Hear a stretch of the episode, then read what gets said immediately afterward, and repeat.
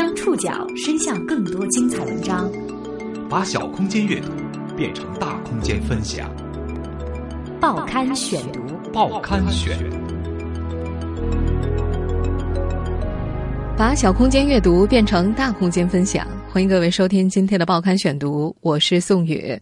今天为大家选读的文章综合了《中国新闻周刊》、南风窗以及央视的内容，将和大家一起来关注第一代农民工如何养老。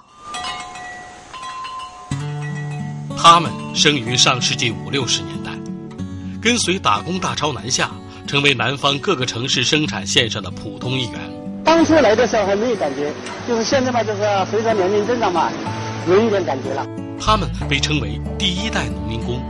打了一辈子工，你说没挣到什么钱嘛？就是说老了嘛，有点保障嘛。二十多年过去了，他们老了，该退休了，但却因为没有缴够十五年社保，无法领取养老金。像他这个养老保险都没买满，我哪里来的保障啊？以二零零八年劳动合同法正式实施计算。至少有上亿农民工需要补齐此前没办的养老保险。以前我不懂嘛，我现在才知道嘛，想把零八年以前的追回来嘛，社保局他说追不回来。然而，这最早一代农民工普遍面临着社保补缴工厂不愿出，自己又缴不上的尴尬。报刊选读，今天和您一起关注第一代农民工如何养老。当你老了。头发白了，睡意昏沉。要讲述农民工养老的问题，让我们去往第一代农民工最为集中的城市——深圳。盛夏的深圳，地表温度常常可以超过四十摄氏度。在过去的一个月里，每天下午两点。何妹子都会向几位工友请假回家一个小时，洗好孙子孙女儿的衣服，再扒上几口冷饭，匆匆回厂和同龄的工友换岗看设备。车间里听得见虫叫，缝纫机也落满了灰尘。在厂区门口的警戒线边上，三个警察在树荫下值班，八九个保安背靠大门站成一排，烈日当头。上百个工人围在他们面前，双方并没有任何交流，就像是一场静默的战争一样。这样的僵持持续了二十三天。这家庆盛制衣厂的八百多名工人要求厂方在搬迁之前补缴社会养老保险以及清算其他福利。厂方拒绝谈判之后，工人们开始罢工。守厂的主要是何妹子和其他大龄的工人。他们认为，只要守住生产设备不被转移，就有了谈判的筹码。从二零一四年开始，何妹子所在的这个劳动密集型制衣厂就有了搬迁的打算。这样的搬迁在深圳并不鲜见。劳动力成本的上升，再加上珠三角地区产业转型升级，一大批劳动密集型企业已经开始另寻工价洼地。报刊选读继续播出：第一代农民工如何养老？二零一四年十二月十号，刚满五十岁的何妹子听说工厂要搬迁的消息，赶紧告诉了其他老工人。这样的迁厂近两年在深圳并不鲜见，工人们担心工厂因此躲避欠缴多年的养老保险和公积金。何妹子在这里工作已经超过十年。每天工作十二个小时，两班倒。二零一零年，工厂才开始给她买社保，但是从来没有给她交过住房公积金，而且还经常克扣她的加班费。按照最低要买满十五年社保才能够享受职工养老待遇的标准，想要领养老金的话，五十岁的何妹子还要再干十一年，这让她无法接受。由于收入比较低，过去半年以来，这个工厂的年轻人纷纷离开，另寻他业。而像何妹子这样的老员工则无处可去。第一次罢工发生在二零一四年年底，说话温声细语的何妹子也参加了那次八百多人的罢工。到第七天，厂方答应在十二月十八号上午十点和工人委托的劳维律师事务所谈判。不过，十八号八点左右，一批警察进场，先后带走了二十多人。喧闹的人群被震慑住了。慢慢的，大家逐步平静下来，接受复工。复工以后，工厂没有再安排加班，但是养老金补偿不了了之了。何妹子是湖南郴州人，和很多老乡一样，一九九四年在第二个孩子断奶之后，她和丈夫就跟着老乡到了深圳的一家小加工厂，家里的两个孩子和两亩旱地留给了公婆。一九九四年。深圳关外的最低工资标准是每月三百块钱，但是那时的何妹子对于最低工资标准还没有概念，每天六块钱的工资已经比待在家里好得多了。那时他的工作是每天挑着大铁桶从三公里的山外挑井水来烧，每天往返四次。这份工作异常辛苦，但是他仍然记得第一次领到一百九十五块钱工资时候的那种兴奋感，比在家里教书的弟弟还要多呢。第二年一次工友聚会，他才发现自己的加班费每天五毛，而别人是一块五。他第一次感到自尊心受损，去找老板理论，但是没有结果。他愤愤地离开工厂，回了老家。可是种地半年之后，在嘲笑声当中，他又回到了那家工厂继续烧水，加班费还是全场最低的五毛钱。郴州离深圳很近，其他地方没有老乡。何妹子说：“她不敢去。”到了一九九八年，三十三岁的何妹子对深圳已经很熟了。她觉得服装厂更加适合女性，于是独自一人参加了庆盛的面试。入职之后，一直干到了现在。直到二零一四年十二月，何妹子参加了人生中的第二次维权抗争，虽然没有成功，但是何妹子没有离开，她选择了随大流，走一步看一步。他所在的庆盛制衣厂是丽华成衣集团旗下的子公司。借着中国经济发展的势头，二零零零年之后的十年间，丽华成衣的规模增长了三倍。但是受到全球经济危机的波及，从二零一一年到二零一三年之间，丽华成衣集团在中国大陆的员工数量减少了三分之一，变成了五千人。丽华成衣集团的主席司徒志仁表示。在中国大陆厂区的工资水平以年均百分之二十的速度增长了十年，使得在中国南方的运营能够收支平衡，已经是最好的结果了。二零一三年四月，丽华成衣集团将优衣库的代工业务转移到了越南，后者的薪酬仅仅是深圳工人的一半儿。二零一三年一月，广东省就珠三角地区产业转型升级提出了“腾笼换鸟，凤凰涅槃”。服装制造业另寻工价洼地外迁，事实上是获得政府鼓励的好聚好散。二零一五年六月二号，依托几个工友之家的 NGO 组织，庆盛的工人们选出了集体谈判代表，决心再次维权。工人代表用快递公示的方式向厂方寄去了集体谈判邀约书，厂方没有回应。六月九号上午，庆盛厂区的公告栏多了一张通告，称工厂将陆续搬到五公里以外的丽华成衣厂内。其中并没有提及社保和公积金的赔偿事宜以及岗位转换事宜。随后，工人与厂方发生了争执。工厂搬迁只是导火索，一下子引爆了原先隐藏的员工权益纠纷。作为第一代远赴深圳打工的农民，他们大多是在工作十年后才听说养老保险的。年轻时并不在意这被遗漏的保险。临近退休才发现不够条件，领不到养老金了。报刊选读继续播出：第一代农民工如何养老？何妹子也是在工作十年之后才知道有养老保险这回事儿的。这样的情况在深圳颇为普遍。二零零八年刚听说政策那会儿，没有多少第一代农民工知道养老保险的用处。有些人和企业签订了不缴纳社保合约。甚至还和企业共同阻碍社保部门的查缴。深圳市人力资源和社会保障局养老保险处副处长李勇，甚至原来刚开始社保的时候，我们去下去去叫人家参保的时候，那个企业是放狗来咬我们的，说王世仁又来催债来了。但是在这说的时候，那个时候一般来说，是农民工刚开始的时候，他也没有这方面的意识。在那时的不少农民工看来，这未来未知的保障。实在比不上实时到手的钞票。这种对于政策的懵懂和不信任，也是当时打工群体的普遍状态。一份民间调查报告显示，六成以上的工人不了解领取养老金的条件，也不知道补缴政策。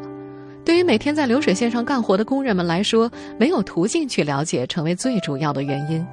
很多工人快到退休的时候才关注养老保险，才发现这扇门早已关上了。以前我不懂嘛，我现在才知道嘛，想想把零八年以前的追回来嘛，社保局他说追不回来。打了一辈子工，你说没挣到什么钱嘛，就是说老了嘛有点保障嘛，像他这个养老保险都没买满，我哪里来的保障啊？丽华工厂的搬迁触动了工人们心中养老保险的那根弦，罢工的工人们要求企业在搬迁前为自己补齐养老保险，而丽华集团则表示，他们并没有回避珠三角的社保新政。从二零一五年元旦开始，公司已经全数为员工办理了养老保险。厂方对于之前申请不购买养老保险的员工提出了补齐两年的方案。但是因为有小部分员工不愿意出自己缴纳的部分款项，而致使方案流产。七月一号，双方的第一次集体协商以失败而告终。厂方提出，可对已达到退休年龄的员工给予一定的人文关怀，但是何妹子等老员工并不领情，僵局一直未解。他翻出了深圳经济特区社会养老保险条例。这个五十岁的女人已经逐渐熟悉了上面的条文，她最看重的是其中的第五十一条，其中规定，超过法定强制追缴时效的，可以申请补缴养老保险费，并自应缴之日起按日加收万分之五的滞纳金。何妹子计算过，自己还需要缴纳十一年的社保，补缴金额是三万多元，而滞纳金则达到了十万元。工人所坚持的按日加收万分之五滞纳金的条款，更增加了工人们与企业完成补缴协议的难度。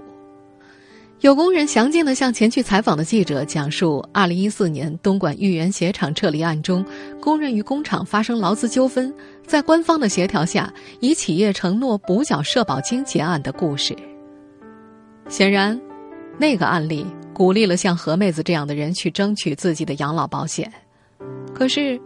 另外一个工人们熟知的故事却很少被大家提起。就在距离庆盛厂不远，港资企业观澜宝德玩具厂在二零一三年八月也出现了三百八十名大龄农民工要求厂方补缴社保费的罢工事件。当天全场罢工一天，工人争取到和厂方的谈判。八月中旬第一轮谈判之后，厂方表示愿意按照法律规定操作。随后。相关的征缴部门回应，《深圳经济特区社会养老保险条例》第五十一条并没有相关的操作细则出台，暂时不办理协议补缴。这第五十一条也就是何妹子他们最看重的那条。这条条例虽然规定了可以补缴，但是对于补缴的依据、范围以及滞纳金由谁承担等细节问题，并没有做出相关要求。因为他对于补缴这块好像。也没有呃很明确怎么样子补缴这块，所以很多人在等待这个他怎么样子补缴的这个规定。所以，观澜宝德玩具厂劳资纠纷事件已经过去了近两年，补缴社保费一事依然没有结果。社科院农村发展研究所社会问题研究中心主任于建荣教授曾经撰文：农民工作为户籍上的农民，职业上的工人。理论上可以参加农村养老保险和城镇职工养老保险，但是农村养老保险尚处于试点阶段，而农民工极强的流动性使他们很难在一地停留很长时间，去满足类似连续参保十五年的要求。在于建荣看来，实际上是制度设计的问题。他说，珠三角地区的人口流动性很大，工厂的流动性也大，而社保要求连续参保难操作。按照签署的劳动合同来搞社保追溯制、交滞纳金，一些工厂是承受不起的，所以只能够走人。如果说社保追溯对企业来说存在操作难度，那么对于这些已经在城市生活了几十年的农民工来说，他们可以在城市自己补缴社保，在城市享受退休吗？报刊选读继续播出。第一代农民工如何养老？由农民工自己来补缴社会保险，可以在城市退休吗？五十一岁的肖叶青就在做这样的努力。肖月新近来黑眼圈很明显，因为质疑车间有粉尘大量聚集。干了二十多年之后，他得了严重的支气管炎，天冷天热、疲劳兴奋、说话唱歌都要不停的咳嗽。他已经打了好几场官司。在六月十九号的法庭上，这个识字不多的湖南女工用一口浓郁的乡音为自己念辩词。她请不到愿意为她打社保官司的律师，她戴着老花镜，手指颤抖，一直强咽着口水，努力的不咳嗽一声。肖叶青，一九九四年从湖南老家到深圳的一家服装厂打工，那时国家统一的城镇职工基本养老保险制度还没有建立。一直到二零零六年，厂里才给工人统一办理了社保。二零一四年四月，他年满五十岁，社保缴费也就此终止。但是按照深圳市的相关规定，肖叶青不是深圳户籍，并且缴费不满十年，他只能把自己的养老保险个人账户当中的钱转回原籍，参加城乡居民养老保险。二零一四年，深圳市退休职工的平均养老金水平已经超过了三千三百元。肖月清所在的企业一直按照最低工资标准给他参保。他找人打听过，即便按照这个标准，他如果能在深圳退休，每个月也能领到九百多块的养老金。可是，如果他把个人账户当中八千多块的余额转回到湖南老家，他只能从六十岁起按照城乡居民养老保险的标准，每个月领一百多块钱，这让他觉得非常不平衡。他也找过工厂负责人，可是港商老板不肯补缴他从进厂工作一直到二零零六年之间的养老保险。二零一四年七月十八号。肖叶青向深圳市人力资源和社会保障局投诉宝安区畜牧发展公司国邦制衣厂没有依法为他缴纳2002年到2006年的养老保险，并且申请补缴，但是，社保部门没有受理他补缴养老保险的请求。根据深圳市2013年实行的《深圳经济特区社会养老保险条例》第四十条规定。职工认为，用人单位未按照规定为其缴纳养老保险的，应当在知道或者应当知道权利被侵害之日起的两年之内，向社保机构投诉举报。投诉举报超过两年的，是社保机构不予受理；过了投诉期限，似乎追缴无望。但是在反复查阅规定之后，肖叶青也和何妹子他们一样，被条例当中的第五十一条重新燃起了希望。这第五十一条还规定。本条例实施前，用人单位及其职工未按照规定缴纳养老保险费，超过法定强制追缴时效的，可以申请补缴养老保险。这也意味着，如果工厂同意的话，肖月清他们就能够补缴。但是，就像前面所说的那样，这条申请补缴的规定作为强制补缴的补充，实际上并没有操作细则。二零一四年十一月，肖叶青请假到外地去看儿子，回工厂的时候发现大门紧锁，宿舍却大门敞开，墙上白底红字，挂着向港商老板追债的条幅。工厂倒闭了，拖欠的社保不了了之，他不甘心，他为自己的权益找到了一个新的依据，《深圳市经济特区社会养老保险条例》第四十一条规定。由社保机构责令限期缴纳或者补足逾期仍不缴纳的，由市社保机构依法向人民法院申请强制执行。他认为社保局没有强制执行，也负有相关的责任。于是，去年十二月，肖叶青和几个工友把深圳市人力资源和社会保障局告上了法庭，当时还引起了一时舆论漩涡。不过，今年一月底，一审判决出来了，肖叶青他们败诉。依据就是，已经超过了两年追诉期。肖叶青不服判决，再次提起了上诉。不过，在今年六月十九号的二审当中，作为五名原告之一的肖叶青突然改变了自己的申诉要求。他说，他放弃要求国邦制衣厂为他追缴社会养老保险的诉求，他愿意自己独立缴纳全部的社会养老保险费用，希望社保局能够收纳自己的费款。那个时候，肖叶青还并不清楚这笔费用到底要多少钱。不过，在法庭上，社保局作出回应，要求肖叶青先提供自己和国邦制衣厂具有劳动关系的证明，然后他们再向领导汇报该如何处理。这个五十一岁的女人压抑着愤怒，厂子都倒了，人都跑了，我怎么去证明？企业不存在了，但我们还要生活吗？希望你们能够收下我缴的钱。但是社保局认为，这已经超出了本次申诉的内容，是另外一件事，需要在庭后再议。在社科院农村发展研究所社会问题研究中心主任于建荣教授看来，肖叶青的这种情况应该是被允许的，只要他愿意补齐是可行的。他曾经撰文，考虑到外来工养老保险起步较晚的事实，完全可以允许他们继续缴纳。满十五年之后再享受退休待遇，或者采取变通的方式，按照缴纳年限比例发放养老金。在他看来，这在法律上、制度上并没有什么克服不了的障碍，也不会给政府财政带来额外的负担。于建荣觉得，农民工养老是一种刚性需求，他不应该败给任何无视农民工利益的规定。他还提出，养老保险不应该在操作层面搞得过分复杂，更不能以寄存的复杂性来作为抗拒改革的借口。一项民间调查显示，在深圳工作十年以上的农民工，养老保险缴纳低于十年的占八成，大部分的人都存在欠缴情况。随着第一代农民工逐渐退出历史舞台，养老保险的遗留问题已经显现。报刊选读继续播出：第一代农民工如何养老？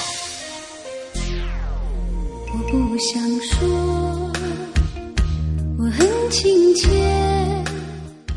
这首老歌出自九一年的电视剧《万来妹》，那部电视剧所讲述的就是从穷山沟到广东打工的年轻女性的故事。这应该是国内最早的反映第一代农民工生活的电视剧。在深圳这个改革开放的窗口。上世纪八九十年代，怀揣着梦想到这里打拼生活的外来务工人员正在逐渐老去，已经步入退休的年龄。他们大多是在劳动合同法开始实施的二零零八年才被覆盖到国家的社会保障网之下的。放眼全国，二零一五年国家统计局的统计数据显示，全国共有农民工两点七亿人。其中，四十岁到五十岁之间的有七千两百万人，五十岁以上的农民工有四千六百万人，两者相加近一点二亿。以二零零八年合同法的正式实施来计，至少有上亿农民工需要补齐此前没有办的养老保险。对于那些已经老去或者正在步入老年的农民工们来说，他们遇到的养老困境有一部分是由于历史原因造成的。历史遗留问题如何解决？